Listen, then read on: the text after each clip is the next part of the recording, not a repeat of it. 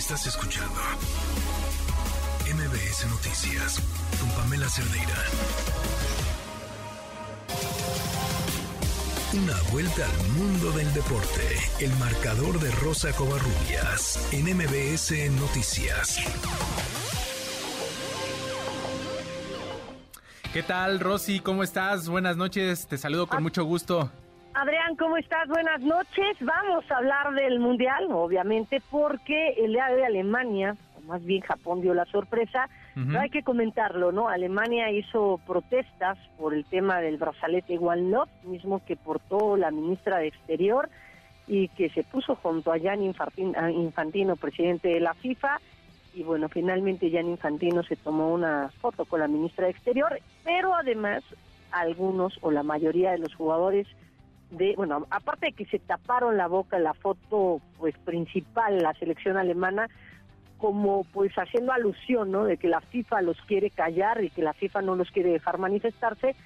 Varios jugadores de la selección alemana portaron el color arco iris, o bueno, los colores del arco iris, en sus botines como protesta y obviamente como un mensaje claro de que van a seguir apoyando a la comunidad LGBTIQ que por supuesto, bueno, pues está el tema de los derechos, incluso también la Federación Alemana va a recurrir al TAS para resolver este asunto del brazalete, van a ser protagonistas estas protestas a lo largo del Mundial, y ya en lo deportivo, pues a Alemania no le fue nada bien, se dio la segunda sorpresa, perdieron con Japón dos goles por uno, Ilkay Gundogan había adelantado de penalti al minuto 33, pero no fueron contundentes, dejaron escapar la ventaja. Y en el segundo tiempo, en menos de 10 minutos, el conjunto japonés le dio la, la vuelta con anotaciones de Ritsu Doan y también Takuma Sano, que le dieron pues finalmente la vuelta al marcador, pese a que Alemania intentó anotar, intentó llevarse el triunfo, bueno, pues simplemente no ocurrió y esta es la segunda ocasión que por segundo mundial consecutivo Alemania pierde el primer partido de un mundial. Hay que recordar que en 2018 cayó ante México. España goleó, humilló o póngale el, tema que quieran a la selección de Costa Rica.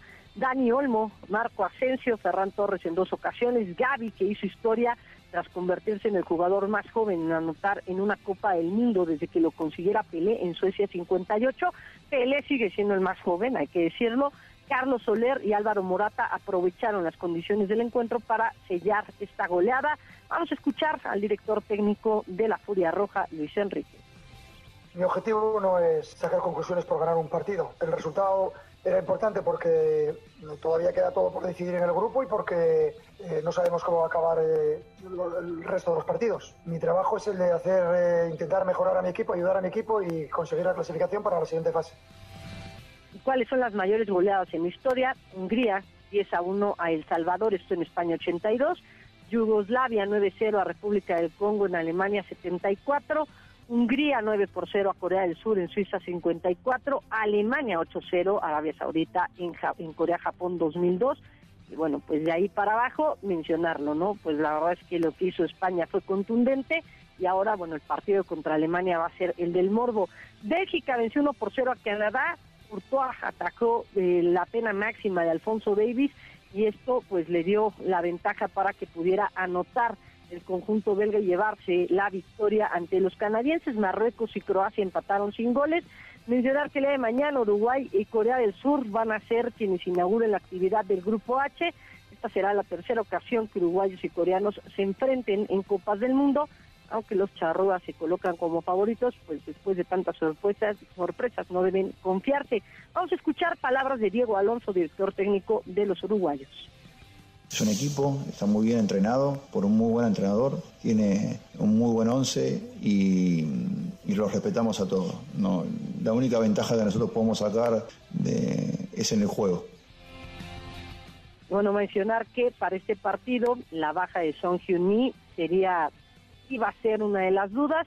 Eh, Paulo Bento confirmó en conferencia de prensa que no va a tener problema alguno para iniciar, así que va a tener equipo completo. Y también Portugal y Ghana se van a enfrentar por la primera fecha del Grupo H. El capitán Luso Cristiano Ronaldo se mantiene firme en su sueño de levantar el título quizá el único que le falta, y Bruno Fernández, jugador de, la, de los Lusitanos, habló respecto al tema de Cristiano Ronaldo y su salida del Manchester.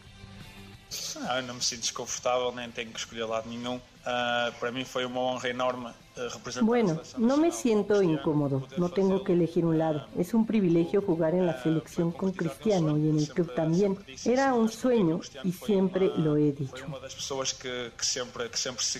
Cristiano siempre ha sido una inspiración para mí, así que fue un sueño hecho realidad poder jugar con él en el club y también en la selección.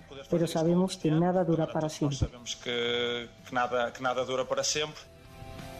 Brasil, Serbia y Suiza, Camerún son los otros encuentros que se van a dar el día de mañana, esto en el Mundial. Y mencionar nada más, Adrián, que el día de mañana es Thanksgiving Day y hay actividad del NFL, tres partidos a las once y media de la mañana, los Leones de Detroit ante los Bills de Buffalo, los eh, Vaqueros de Dallas a las tres y media de la tarde enfrentarán a los Gigantes de Nueva York y por la noche los Vikingos de Minnesota en contra de los Patriotas de Nueva Inglaterra. Va a ser un jueves bastante, bastante movidito, Adrián. Muy movido y yo regresando al fútbol, sí espero con ganas el Brasil-Serbia. Me parece que puede ser un buen partido. Y pues obviamente el debut de, del bicho, ¿no? Con Portugal, después de, anunciar esta salida de, de, su club. Y pues estaremos muy pendientes de los resultados. Y por supuesto yo creo que vamos a seguir teniendo sorpresas este día con día porque los marcadores o los pronósticos pues se, se han roto. Ha sido un mundial rompequinielas, pero hay que recordar que también ha habido muchísimas bajas debido a lesiones y bueno, pues algunos conjuntos tienen que cambiar pues un poquito la forma de parado. Yo no vi bien Alemania el día de hoy, pero sí te puedo decir que Canadá dio todo para vencer a Bélgica, simplemente nunca pudieron meterle. Pues estaremos muy pendientes, Rosa Covarrubias. Te mando un fuerte abrazo, que tengas bonita noche. Abrazo, Adrián, bonita noche. Estás escuchando MBS Noticias con Pamela Cerdeira.